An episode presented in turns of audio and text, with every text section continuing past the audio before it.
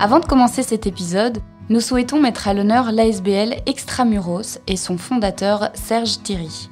Après avoir été condamné au total à près de 40 ans de prison, cet ancien détenu décide de faire de son parcours une force. Le but de son ASBL est de sensibiliser les jeunes de tous horizons pour leur montrer que même si nous ne sommes pas nés avec les mêmes cartes en main, nous sommes maîtres de notre destin. L'ASBL Extramuros organise des conférences dans les écoles, des balades en géolette avec des jeunes personnes en situation de handicap et des séjours à l'étranger avec des jeunes désorientés. N'hésitez pas à aller visiter son projet, soit sur son site, soit sur sa page Facebook Extramuros.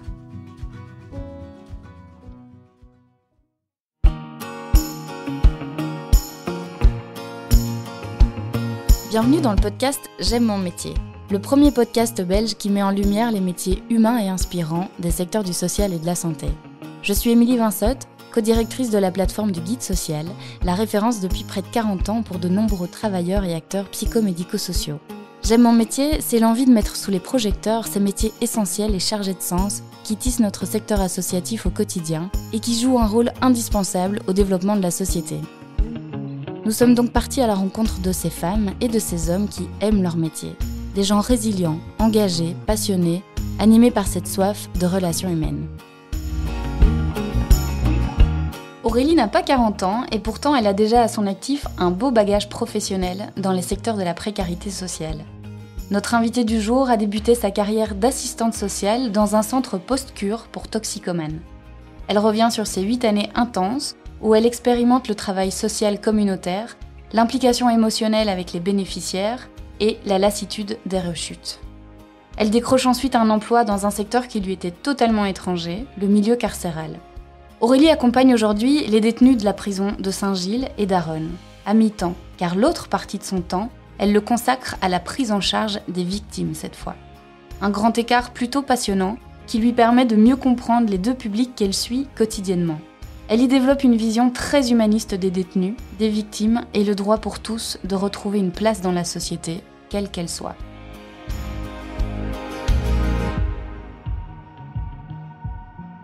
Bonjour Aurélie. Bonjour.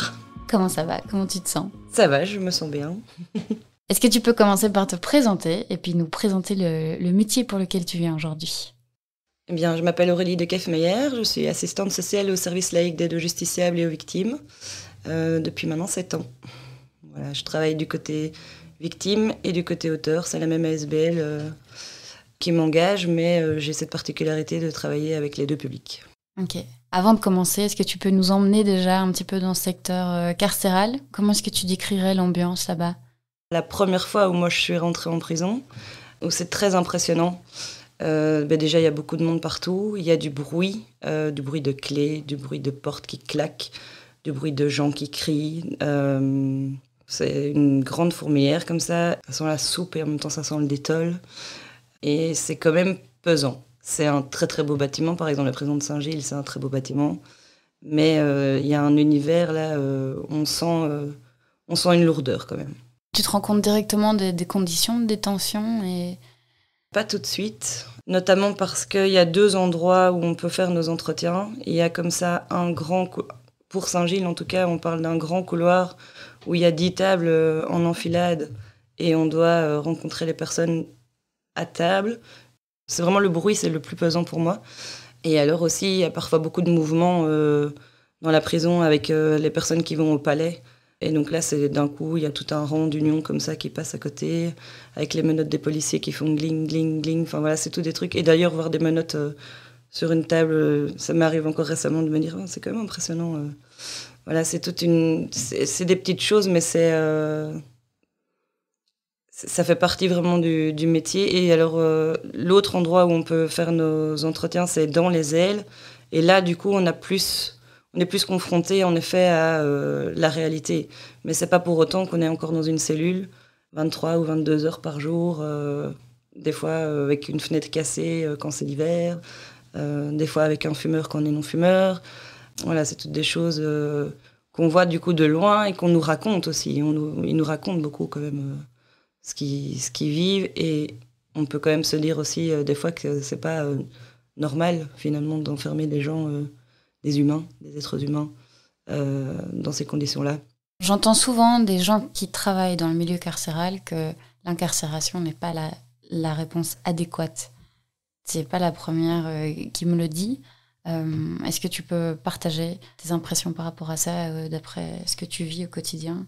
Mais si le but en soi est de retrouver une place dans la société malgré les faits commis, qu'est-ce qui fait que parquer quelqu'un 23 heures sur 24 dans une cellule de 9 mètres carrés euh, va aider à ce que euh, ça aille mieux après? Comment on revalorise en fait aussi euh, l'estime de soi pour pouvoir justement accéder à cette possibilité de la place dans la société? La prison, c'est tout sauf valorisant. C'est stigmatisant, dégradant. C'est pas comme ça que qu'on sort plein de confiance. Or, pour la vie de tous les jours, quand même c'est utile d'avoir de l'estime de soi, de la confiance et d'être un peu, euh, un peu ancré dans, le, dans la réalité. Et comment tu réagis avec les gens qui te disent bah il l'a bien mérité euh, T'accompagnes des responsables qui ont fait des trucs horribles euh, Comment est-ce que tu peux les aider? Ils ont pas méritent, méritent pas, quoi. Ouais.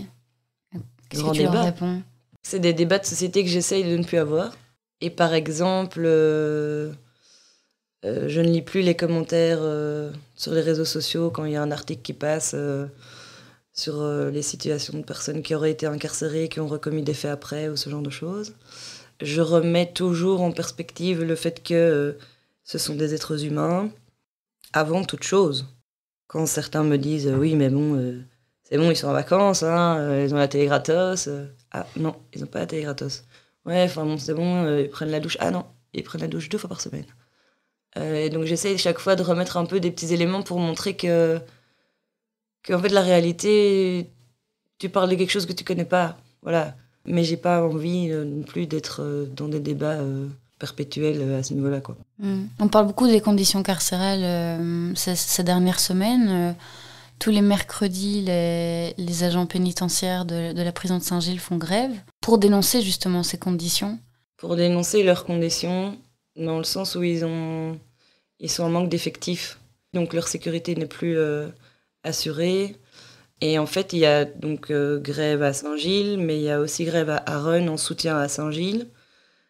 Et donc, en fait, euh, c'est quand que ça va se terminer tout ça? Je pense qu'ils demandent aussi une revalorisation de, de, leur, de leur salaire. C'est leur réalité de travail, mais ça impacte fortement notre réalité de travail dans le sens où il y a des jours, ben, on ne peut pas rentrer, euh, donc on ne peut pas voir les gens. La semaine dernière, euh, j'ai réussi à rentrer, et alors après on vient me dire, Madame, euh, vous allez attendre longtemps. Alors on sait qu'en prison, il faut attendre longtemps pour voir les gens. D'ailleurs, il faut être très patient quand on travaille en prison. Mais du coup, là, qui est compliqué, c'est que je dis oui, mais ça va être très long comment Ça va être très long un quart d'heure, trois quarts d'heure, trois heures Oh, je sais pas, une heure, deux heures, trois heures. Et donc on ne sait jamais euh, finalement si oui ou non on va voir les gens. Et des fois on attend une matinée, on a vu une personne, alors que dans l'idéal on en aurait vu quatre. Voilà. Et ça parce qu'il n'y euh, a pas assez de gardiens pour gérer les mouvements des détenus à l'intérieur de la prison. Donc euh, nous on dit je veux voir un tel, ben il y a un gardien qui appelle le centre, le centre appelle l'aile, l'aile prévient le détenu qui doit sortir. Du coup il, il part, mais c'est toutes ces personnes-là, ça fait toute une chaîne avant que le détenu finalement n'arrive devant nous. Euh, et bon, quand il manque des gens, ben, euh, ils savent pas gérer tout ça. En plus de la bouffe, en plus de euh, le médecin, en plus de voilà tout ça. Et donc nous, souvent, les services externes, ben, on est un peu, enfin, on est le dernier maillon de la chaîne. oui. tout ça quoi. Les avocats, clairement, ils ont, ils verront toujours leurs clients parce que c'est un droit qu'on ne peut pas peut pas nier. Enfin, je dire, c'est obligatoire de pouvoir voir son avocat et préparer sa défense, c'est normal. Mais pour ce qui est de l'aide, on verra plus tard. Quoi. Si c'est pas aujourd'hui, ce sera demain. Bah non, en fait, des fois, euh, il y a quand même les choses urgentes euh, aussi à gérer. On reviendra sur ton métier de, maintenant, mais on, revient, on refait un petit tour en arrière. Euh, comment est-ce que tu es arrivé là? Quelle a été ton, intention de départ? Tu as grandi dans quel environnement et est-ce que tu as toujours voulu travailler dans le social? Pas du tout. pas du tout. Je viens plutôt d'un milieu privilégié. Au départ, j'avais fait des études, j'avais commencé, j'ai pas fait des études, j'ai commencé euh, le droit, j'ai fait deux fois une première candie. Euh, mais c'était très théorique, euh, non palpable. Avec un champ des possibles un peu trop vaste. Puis j'ai discuté avec une amie assistante sociale et où je me suis dit tiens oui ça en fait c'est quelque chose qui pourrait m'intéresser quoi d'être en contact avec les gens de pouvoir aider à régler des situations se sentir utile d'être plus sur le terrain du coup plus à la rencontre de la personne même ce que tu ne trouvais pas dans tes études de droit? Mais voilà, je suis vite passée à ça. Enfin, euh, j'ai commencé et puis j'ai pas, euh, j'ai pas poursuivi, euh, notamment parce que pour moi c'était un peu trop théorique. Oui, après il a fallu pour mes parents faire le deuil de, de l'avocate. parce que voilà, le travail d'assistance sociale, c'était à ce moment-là. En tout cas, maintenant je trouve qu'on en parle on en parle plus, on en parle mieux, et c'est aujourd'hui par exemple ce qu'on fait. Mais c'est vrai que des études universitaires par rapport à une autre école, euh, comme moi j'ai fait mes études, euh, il y avait quand même ce, cette comparaison euh, que c'est quand même mieux de faire l'université. En fait, qu'est-ce qui est mieux? C'est de faire ce qu'on aime, c'est de faire ce, qu'on, ce qui nous anime, c'est de faire. voilà, donc, et, et, pour ça, chacun est différent, et chaque parcours est différent, et chaque, chacun va se, s'épanouir différemment, et c'est ça qui est beau aussi dans le. Mais tu as eu cette remarque de ton entourage euh, quand tu as pris ta décision? Oui, oui, mon père, voilà. Dit papa. bah, c'est sûr que euh, l'image n'est pas toujours euh, celle de la réalité non plus. Qu'est-ce qui t'a qu'est-ce qui t'a frappé dans ces études, par exemple, qu'on perçoit comme un gros cliché aujourd'hui, alors que c'est un métier qui en vaut vraiment la peine? Clairement, on ne fait pas assistance sociale pour s'enrichir ça c'est sûr. Ça fait partie de la réalité du métier. Euh, voilà, c'est peut-être ça qui bloque aussi euh, certains, ou bien c'est peut-être ça qui fait le cliché, justement, euh, que c'est moins bien d'être assistant social que, qu'avocat, par exemple. Comment est-ce que tu définirais le, le métier d'assistante sociale? Ce que j'aime, en tout cas, dans mon métier, c'est que, en effet, un jour n'est pas l'autre. C'est des défis singuliers, des rencontres singulières, des demandes singulières. Et alors, c'est euh, pouvoir faire le lien entre ce qui existe pour les gens, ce qui est mis en place, et pouvoir mettre ça aussi en valeur, informer les gens de tout ce à quoi finalement ils ont droit, pouvoir informer. Et alors, c'est beaucoup de rencontres, beaucoup d'émotions aussi, euh, qu'il faut pouvoir gérer par ailleurs. Mais, euh, mais dans la majorité des cas, c'est des, bonnes émotions. Et alors, ce que j'aime bien, ben, c'est quand les gens viennent avec une demande, euh, ben, on règle la situation, on trouve des solutions. Et là, je me sens utile et là, c'est très euh, valorisant finalement.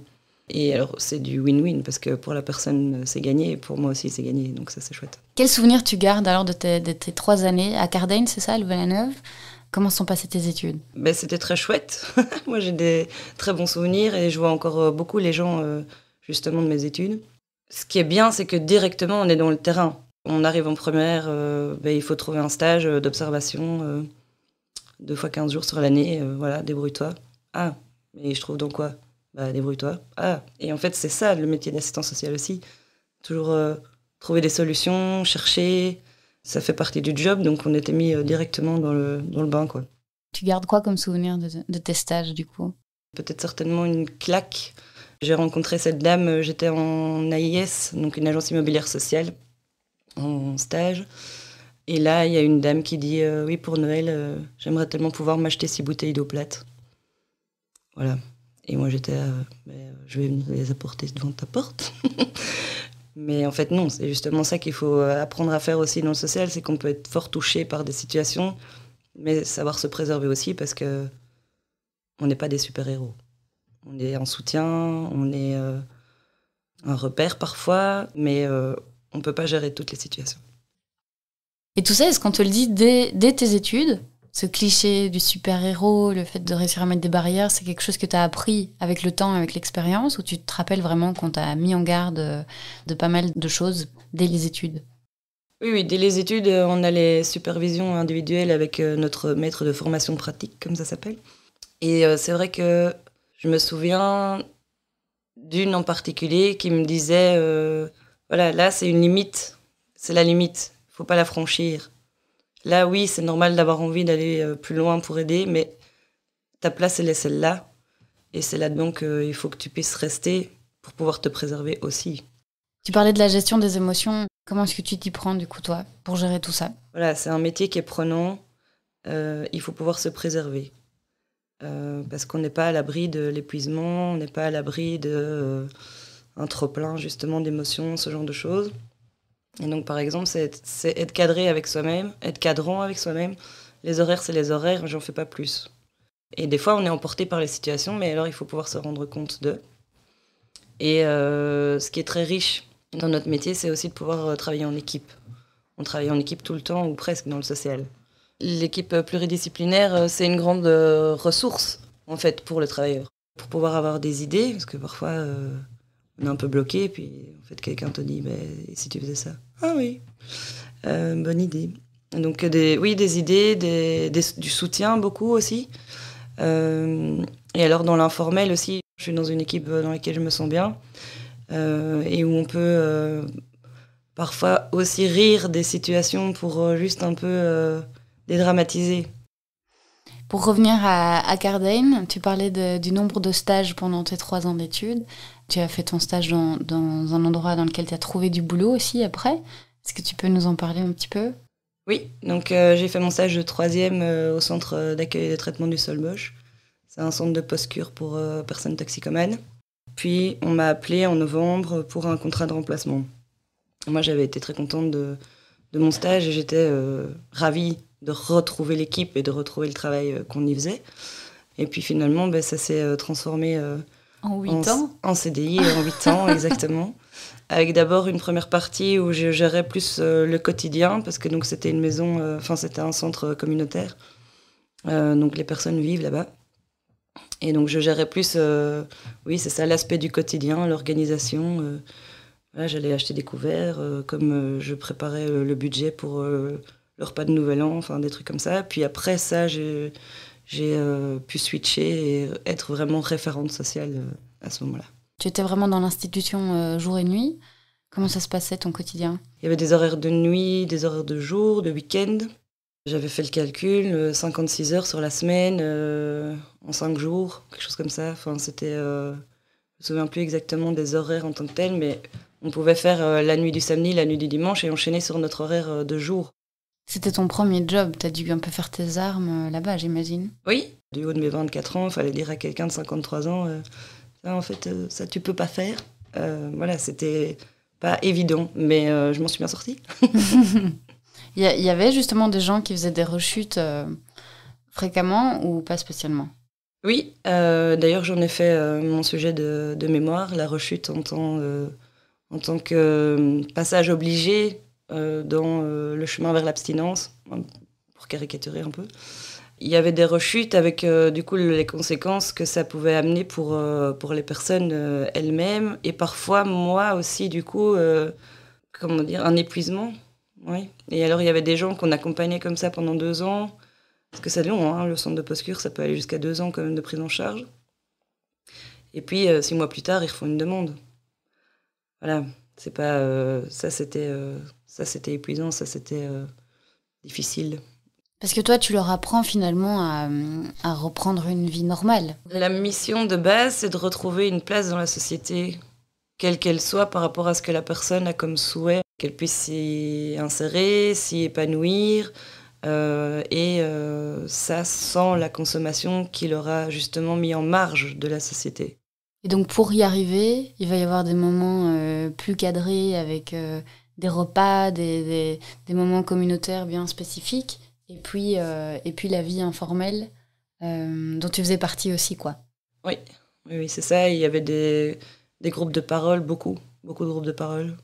C'était pouvoir débattre aussi de sujets quel qu'il soit. Hein, c'était, euh, mais c'est faire un travail sur soi-même. Qu'est-ce qui m'a amené là et comment je peux faire en sorte que ça n'arrive plus Comment je peux faire en sorte euh, justement de retrouver cette place dans la société Et en règle générale, tu avais l'impression que c'était plus de victoires que d'échecs. Tu bon, as eu 8 ans là-bas, j'imagine que tu as dû en voir passer des gens. Quel est le, le, souvenir que tu te fais de, de la finalité finalement de, de cette mission? Moi, j'ai plus de souvenirs de de recommencement, euh, mais il y a aussi eu de très belles victoires. Tu t'en souviens d'une en particulier? Bah Oui, il y en a. Oui, un jeune comme ça qui, est arrivé euh, au centre. Son idée, c'était de pouvoir euh, devenir éducateur et ça a pu se faire après par le travail que lui a fait principalement, et nous, on l'a aidé vers ça. Mais voilà, c'est lui l'acteur premier de, ce succès. voilà, toujours, moi j'aime toujours bien de remettre les victoires aux personnes, à leurs ressources propres. Et nous, on est là, on est en soutien. Mais euh, c'est pas nous qui faisons le job. Mais donc, tu as fini par changer complètement de, secteur finalement après 8 ans. Euh, qu'est-ce qui t'a donné envie de, changer de, trajectoire professionnelle?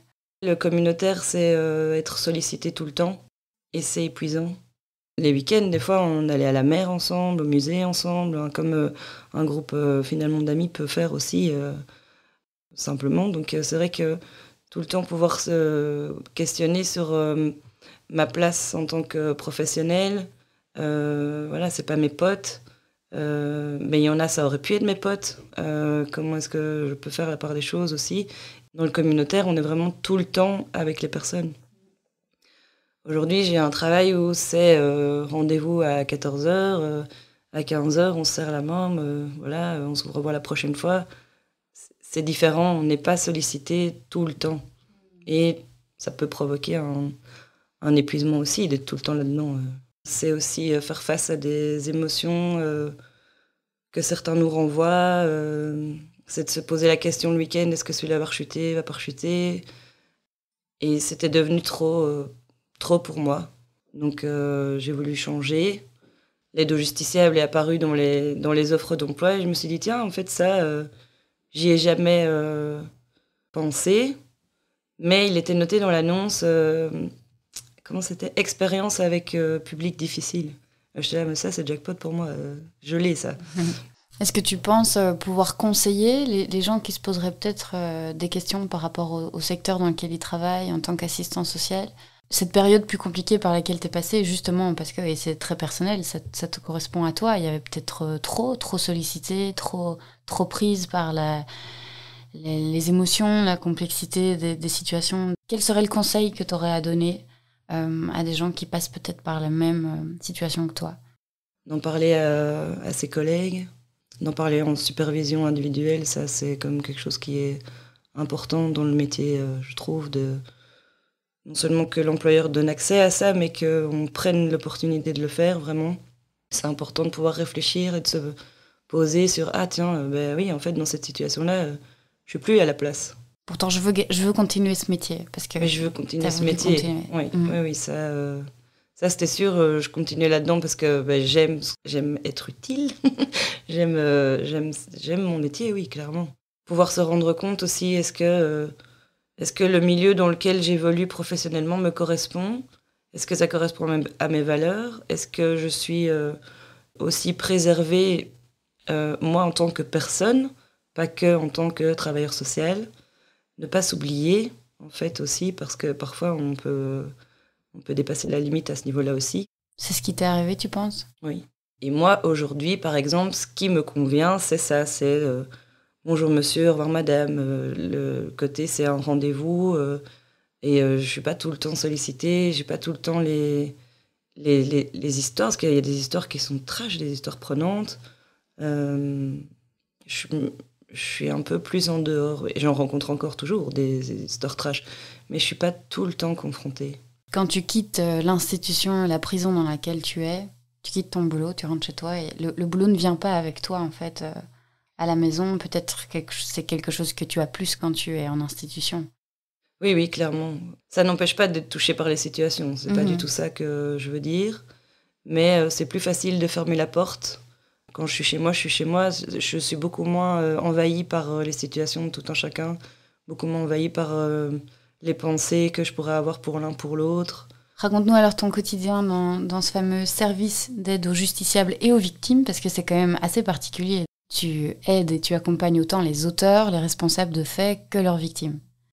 Oui, donc c'est la même ASBL, mais donc je suis à mi-temps du côté victime, à mi-temps du côté auteur. Euh, Mais jamais les deux en même temps. Il n'y a pas une victime et son responsable que tu accompagnes en même temps. Non, déjà les lieux sont différents. Le lieu où on accueille le bureau en fait des deux victimes et le bureau euh, des deux justiciables sont deux endroits physiquement différents. Ça, ça aide euh, aussi dans le fait que ben, moi je suis sur les deux missions, mais c'est quand même Ça aide à séparer les choses vraiment.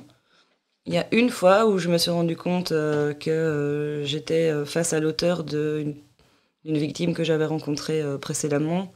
Et donc là, ben, en effet, je ne peux pas suivre et la victime et l'auteur, ça n'a pas, pas de sens. Et j'ai réorienté la personne auteur parce qu'il y avait plus de possibilités de réorientation pour l'auteur que pour la victime. Ce qui est assez, assez fou. À Bruxelles, aujourd'hui, il y a donc plus de possibilités pour les responsables, c'est ça que tu dis, que pour les victimes en général euh, Oui, en l'occurrence à Bruxelles, oui. Et euh, c'est aussi parce que le secteur des services externes, euh, il y a des services spécialisés santé, il y a des services spécialisés assuétude. Nous, on est un service, par exemple, généraliste. Voilà, il y a différents publics et différents modes d'intervention. Ok. Et de passer de l'un à l'autre comme ça, qu'est-ce que ça te fait? Est-ce que c'est pas épuisant? Au début, je me suis dit comment je vais gérer en fait d'être de travailler avec les uns et avec les autres? Ça fait de moi que je ne suis ni pro-victime ni pro-auteur et que je peux reconnaître aussi euh, dans certains parcours d'auteur euh, des périodes de, victimisation. C'est plutôt complémentaire au final. Au début, j'ai eu peur d'être un peu schizophrène. Et puis après, le fait que ce soit deux lieux bien séparés, deux missions séparées, les équipes sont quand même aussi différentes, même s'il y a comme moi d'autres personnes qui travaillent sur les deux, euh, les deux missions. Mm. Tout ça fait que c'est des prises en charge chaque fois euh, différentes. Et quel va être ton rôle d'un côté comme de l'autre alors? Du côté victime, mon rôle c'est d'aider certainement à la reconnaissance du statut victime, à l'indemnisation, ne pas être que victime.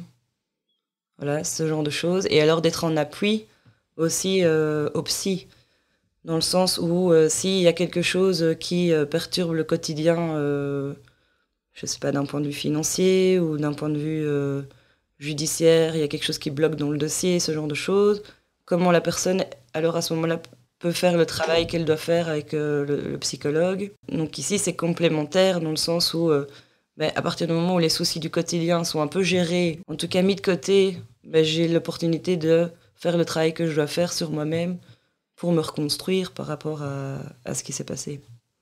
Et du côté euh, auteur, alors, quel est ton rôle ou quelle est ta mission spécifique? Les demandes varient, mais l'idée, c'est quand même aussi euh, retrouver euh, une place dans la société, essayer qu'il n'y ait pas de récidive. T'es confronté du coup à ce que, à ce que l'humain peut faire de pire? Est-ce que ça t'a changé professionnellement ou personnellement? Personnellement, je me suis rendu compte que je pouvais être vulnérable la prise de conscience de la vulnérabilité. De ta vulnérabilité ou de la vulnérabilité bah, Du coup, de tous, mais en tout cas de la mienne. Par exemple, il y a des rues à Bruxelles que je prenais plus euh, euh, seule dans le noir. Il y a un jour mon frère qui cherchait un babysitter. Euh, j'ai dit c'est qui et tu le connais comment et c'est quoi son CV. voilà, c'est plus des... se rendre compte qu'on peut prendre des précautions qu'on ne prenait pas avant. Une bonne journée pour toi et une mauvaise journée, ça va être quoi par exemple? Pour l'instant aussi euh, très administratif, il y a pas mal de choses euh, administratives à gérer. Et franchement, euh, on nous déroule pas que le tapis rouge. Quoi. Il y a beaucoup de, d'appels téléphoniques à faire. Puis non, c'est pas ici, il faut appeler là-bas. Puis ah non, c'est le formulaire B, pas le formulaire A. Puis il y a des gens qui répondent pas. Et en fait, sans cette réponse, on sait pas aller plus loin. Et voilà, ça c'est une mauvaise journée pour moi, c'est quand il y a rien qui s'enchaîne. Et puis une bonne journée, c'est quand il y a une collaboration qui se fait, ça se met super bien et paf, euh, ça se règle en moins de deux. Voilà, mais on ne sait jamais sur quelle journée on va tomber quand on se lève le matin. Donc on se lève et on verra. Il n'y a pas une journée qui se ressemble? Non, ça, il n'y a pas une journée qui se ressemble. Tu suis plus ou moins combien de personnes en même temps? Je viens de faire mes statistiques. Euh, ben, sur l'année, euh, du coup, j'ai rencontré des deux côtés 100 personnes différentes et ça représente euh, X nombre d'entretiens, euh, ça je me souviens plus exactement. Mais donc c'est 100 euh, situations rencontrées, avec des situations sur du long terme, plus long terme, et des situations parfois c'est juste one shot, une info, mais au moins avec ça la personne, voilà, ça roule quoi. Une fois que l'info qu'il lui fallait se débrouille. Et tu vas accompagner parfois des gens sur pendant combien de temps? Bah, du coup, là, euh, la personne que je suis depuis le plus longtemps, c'est depuis 2017. Euh, mais c'est pas quelqu'un qui est en prison. C'est une victime? Non, c'est un auteur, mais euh, pas enfin, qui n'est plus en prison. Et donc, c'est sur son parcours de, de réinsertion. la grosse victoire de l'année, c'est trouver un travail. Là, j'étais fière aussi. Qu'est-ce qui va te nourrir en plus de, de te sentir utile? Mais ça, des situations qui se débloquent, des gens qui ont plus besoin de nous. Moi, je dis toujours, ouais, dans le social, il y aura toujours euh, du travail parce que malheureusement, euh, il y aura toujours des gens qui auront besoin d'aide. Mais alors, quand ils en ont plus besoin, euh, chouette. Voilà. Ça aussi, c'est gratifiant. Et tu as une anecdote à partager, de, que ce soit du côté auteur ou, victime, mais de, de, ton quotidien? Oui, il y a plusieurs choses. J'ai commencé en janvier 2016. En mars 2016, il y avait les attentats. Il a fallu se mettre dans le bain plus vite que prévu. Moi, je me souviens, euh, je m'en souviens comme si c'était hier d'être dans le tram et de pas comprendre pourquoi quelqu'un pleure comme ça euh, à côté de moi, mais en fait, c'est quelqu'un qui venait d'apprendre euh, la nouvelle. Puis j'arrive au travail et puis je me dis ah oui tiens, à un quart d'heure près, ça aurait pu être moi. Et puis après ça, c'est l'urgence qui se met en place, de comment on gère. Mais nous, on n'est pas un service d'urgence, donc comment est-ce qu'on va se positionner sur le terrain sans répondre à l'urgence? Euh, comment être en soutien aux collègues. Il y a, eu comme ça une effervescence euh, dans le service ce jour-là euh, assez importante. Et puis après, pour le coup, on est revenu à nos missions. Donc c'était l'accompagnement, l'information, le soutien psychologique. On a fait des groupes de parole. Voilà, mais du coup, c'est vrai que ça a été beaucoup de monde en, peu de temps. Donc il a fallu, s'organiser d'une manière ou d'une autre pour pouvoir accueillir chacun qui faisait la demande. Euh, c'était pas une période facile. Ce serait quoi les, qualités ou les traits de caractère qu'il faut, qu'il faut avoir pour faire ton métier? Débrouillard, vraiment. Parce que moi j'ai l'impression que euh, à l'école, oui, on apprend euh, des choses, on apprend comment on rencontre, les limites à ne pas franchir, les... voilà. Mais l'info, l'info, je la trouve où l'info? Voilà, il faut trouver. Et alors, c'est activer son réseau, beaucoup de réseaux, travailler en collaboration. Et alors, être dynamique quand même. voilà. Parce qu'il faut se bouger, il faut se bouger pour les gens, mais il faut se bouger euh, souvent. Quoi. Tu leur dis quoi à tous ceux qui veulent devenir euh, assistant social C'est un, un, métier que tu recommandes? Euh, Oui, pour la richesse justement dont on parlait, des, la richesse des rencontres, la richesse des émotions, les défis quotidiens, tous les jours des défis, savoir se débrouiller, chercher l'info, chercher au bon endroit. Oui, de pouvoir dire que c'est pas facile. Il faut être prudent quand même pouvoir se poser la question peut-être de est-ce que je suis cap en fait? Parce que c'est vrai que c'est chaud. Voilà. Et si à un moment c'est trop, pouvoir se le dire, s'autoriser à. On est humain avant tout de nouveau. et euh, c'est simplement, on n'est pas des super-héros. Et, et, si ça, à un moment ça ne convient plus, simplement pouvoir euh, en faire le constat et trouver autre chose alors. Si tu devais faire le point là sur ta carrière pour le moment, qu'est-ce que tu retires de tout ça? Est-ce que tu aurais déjà changé quelque chose? Est-ce que euh, à refaire, tu recommences euh? Oui, à refaire, je recommence. Et maintenant, c'est vrai que moi, j'ai, c'est très personnel, mais j'ai envie de peut-être plus euh, gérer des équipes. Ça, ce serait mon prochain défi, mais personnel, de ma carrière à moi. Merci en tout cas Aurélie de nous avoir partagé ce, quotidien intense et super enrichissant. Bonne continuation. Merci. Et à bientôt. À vous aussi, bonne continuation. Merci. Au revoir. Merci d'avoir écouté ce témoignage jusqu'au bout. Nous espérons qu'il vous a plu, inspiré, informé, remotivé, voire même donné l'envie d'une reconversion. Si c'est le cas, aidez-nous à diffuser ce podcast un maximum. Comment? En partageant par exemple le lien du podcast autour de vous, en le notant de 5 petites étoiles sur les plateformes d'écoute ou en usant du bouche à oreille sans modération. Et si ces thématiques vous intéressent, n'hésitez pas à aller faire un tour sur le site du guide social ou directement sur le site de J'aime mon métier www.j'aime-mon-métier.be. Et enfin, si vous avez une question, une suggestion ou une envie de prendre la parole, envoyez-nous un email à podcast.guidesocial.be. Merci pour votre soutien et à bientôt